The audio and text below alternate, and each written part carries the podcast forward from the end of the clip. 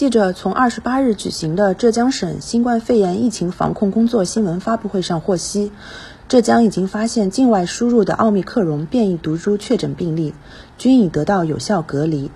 浙江将全面落实航空和海港口岸的驻点防疫指导员制度，重点关注来自奥密克戎毒株流行的高风险国家人员和货物。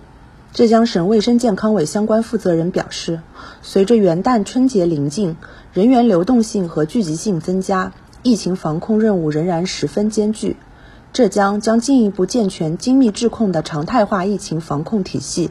全面落实源头查控、加快响激活、加硬核隔离、加精密质控的机制。浙江省卫生健康委副主任孙黎明是：落实落细外防输入各项措施。全面落实杭州、宁波、温州、义乌等四个航空口岸，宁波、温州、嘉兴、舟山、台州等五个海港口岸驻点防疫指导员制度，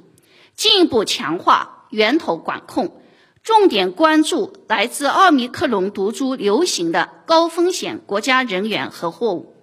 针对入境、转运、隔离。定点医院收治等环节，进一步完善工作流程和管控措施，严格做到空间分区、人员分类、互不交叉，确保全流程风险闭环管可控。新华社记者于玉、宋立峰，浙江杭州报道。